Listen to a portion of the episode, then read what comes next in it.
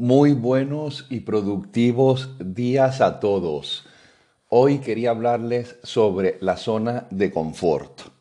¿Te has preguntado alguna vez por qué nos cuesta tanto salir del sofá? ¿Por qué nos cuesta tanto intentar cosas nuevas? ¿Por qué nos cuesta tanto salir a la calle y hacer esos 2, 3, 4 kilómetros que siempre hemos querido hacer? Pues te voy a explicar brevemente por qué ocurre esto. El estado de confort es un estado mental, es una condición en donde el individuo se siente cómodo, donde las personas se sienten seguras, protegidas, y la persona permanece pasiva. Desarrolla una rutina diaria sin riesgos, sin elevado esfuerzo, pero también se arriesga a quedarse estancado, a perder el tiempo, a quedarse solo, a tener poca vitalidad.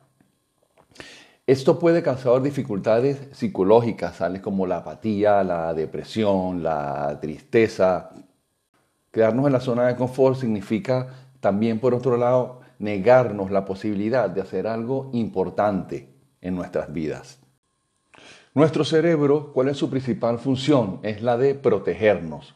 De modo subconsciente, vas realizando actividades durante el día que son, digamos, naturales para ti. Son, son actividades que las haces de forma automática, ni te das cuenta y las estás haciendo. Eso es porque tu cerebro ya está programado a hacer estas actividades. Entonces, si tú repites una y otra vez actividades que no pueden ser tan beneficiosas para ti, sino que al contrario te, alejan de cosas grandes, pues el cerebro se mantiene allí. Por eso es que hay que centrarnos en ampliar nuestros límites, en hacer cosas diferentes. Las personas que más procrastinan son aquellas que peor calculan el balance entre lo que implica ese esfuerzo, ese coste por hacer algo y el beneficio posterior que derivamos de ello, de ese esfuerzo. Estas personas se sienten confiadas porque están a gusto en su espacio, pero por el contrario, para mí eso implica cobardía, cobardía de intentar algo nuevo. Entonces, por ello es muy importante que caigamos en cuenta de que tenemos que buscar la manera de salir de nuestra zona de confort, de esforzarnos. Es la única manera de que podamos crecer, de que podamos conseguir algo realmente importante para, para nosotros. Tenemos que aprovechar la oportunidad, tenemos que aprovechar el tiempo y tenemos que exigirnos paso a paso. Entonces hay fórmulas para que podamos ir poco a poco avanzando, saliendo de esta zona segura. El número uno es que engañemos a nuestro cerebro. Sí, así mismo como lo escuchan. ¿Qué significa esto? Significa que en el momento de que vamos a realizar una tarea, de que vamos a, tenemos que hacer ese informe o tenemos que levantarnos para ir a correr, simplemente pensemos en qué va a pasar con nosotros si no hacemos esa actividad. ¿Qué pasa si nosotros nos fumamos otro cigarrillo? ¿Qué va a pasar en el tiempo? ¿Cuánto tiempo podremos estar sin que nos dé alguna enfermedad importante? ¿Cuánto tiempo podemos seguir con esta obesidad que nos puede influir en nuestro corazón, en nuestra actividad diaria? Eso, eso es lo que quiero decir con engañar al cerebro, tener esa visión y, y poner en una balanza. ¿Qué significa para mí quedarme acá en el sofá y no hacer nada o levantarme e ir a correr o ir a visitar a esa persona? ¿Qué significa para mí? Analízalo bien y verás cómo enseguida te levantas de la cama. El número dos es no darle mucha vuelta. Yo cuando sé que tengo que hacer algo y empiezo a, recibir pues mensajes, eh, palabras o ideas de retrasarlo, me paro allí y digo, lo voy a hacer igualmente. Me levanto y lo hago, sin duda. El tercer elemento que nos puede ayudar es la compañía. Cuando ponte de acuerdo con un amigo, ponte de acuerdo con tu pareja y, busca hacer esa actividad junto. De esa manera, entre los dos, entre varias personas, pues se van impulsando, se van motivando, van hablando un poco de los avances y de esta manera van avanzando en este sentido. El otro es facilitar el entorno. Esto es el equipo para que puedas iniciar la actividad. Esto es eh, que tú tengas a mano todas las herramientas para ir eliminando todas las barreras, todos los obstáculos que puedan hacer que decidas quedarte en tu casa tienes que facilitar todas esas, herramientas para que tu cerebro lo vea más accesible y te obligue a levantarte, a hacer las cosas.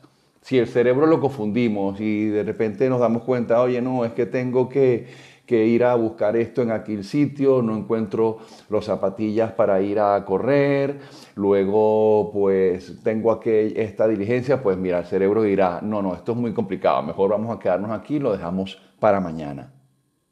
El otro consejo es que reconozcas tus límites, que te des cuenta, que crees conciencia de en dónde estás, de qué situación estás y sepas cuál es tu límite de la zona de confort.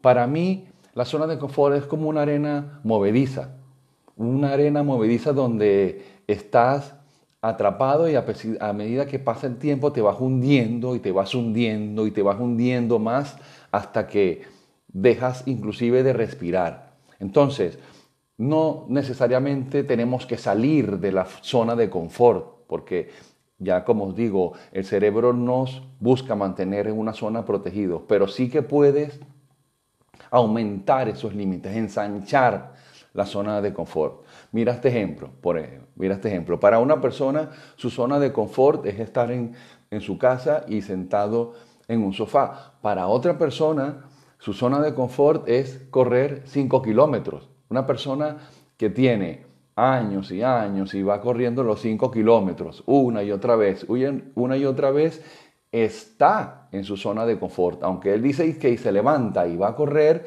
sin embargo, el esfuerzo lo mantiene muy medido, muy, muy controlado. Entonces, ¿cómo amplías esa zona de confort? Pues al día siguiente aumenta un kilómetro, haz 6 y verás como tu cerebro, y, en este caso al ser una actividad física se va, se va adaptando y luego vas a poder hacer seis. Has ampliado tu zona de confort. El otro consejo es trabaja tu fuerza de voluntad. Y el último que puedo darles es no dejes para mañana lo que puedas hacer hoy. Sí, parece el típico consejo de las abuelitas, pero es que es verdad. Es verdad. Para trabajar la procrastinación debemos decidirnos a que hoy mismo vamos a hacer un cambio en nuestra vida, por pequeño que sea. Hoy mismo vamos a esforzarnos un poquito más. Hoy mismo vamos a hacer algo nuevo. Hoy mismo nos vamos a sorprender con algo que no sepamos hacer. Tienes que tener deseos, deseos de superarte, deseos de, de probarte, deseos un deseo ardiente, como decía Napoleón Hill, de explorar nuestros límites, de sentir esa curiosidad de hasta dónde podemos llegar, esa curiosidad de y sorprendernos con lo que somos capaces de hacer. Pero para ello hay que arriesgarnos, hay que intentar cosas, hay que trabajar nuestra fuerza de voluntad y poco a poco salir del sofá, levantarnos y ampliar nuestra zona de confort. Es la única manera de ampliar nuestro mundo, de dar un ejemplo. Compartamos con los demás nuestras posibilidades, nuestras ganas. Impulsemos a las demás personas a que intenten cosas nuevas, a que nos acompañen en nuestra aventura de querer mejorar cada día un poquito más.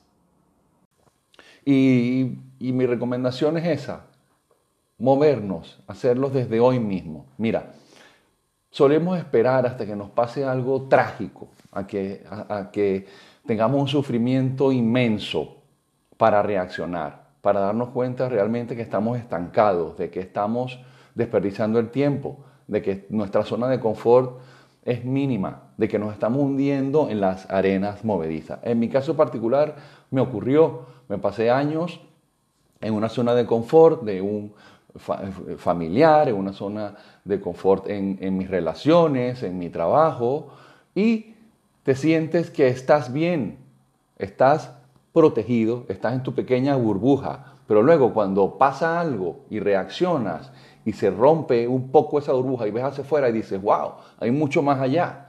Entonces, ¿cómo hago yo para ir más allá? ¿Cómo me armo de valor y voy más adelante y voy ampliando mi zona de confort?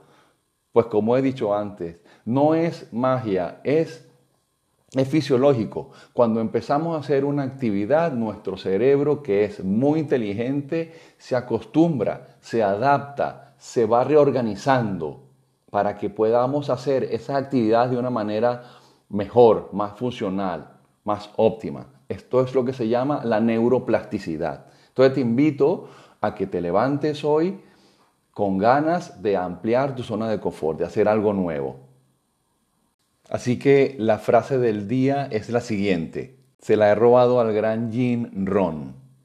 Él decía, si no arriesgas lo usual, entonces confórmate con lo ordinario.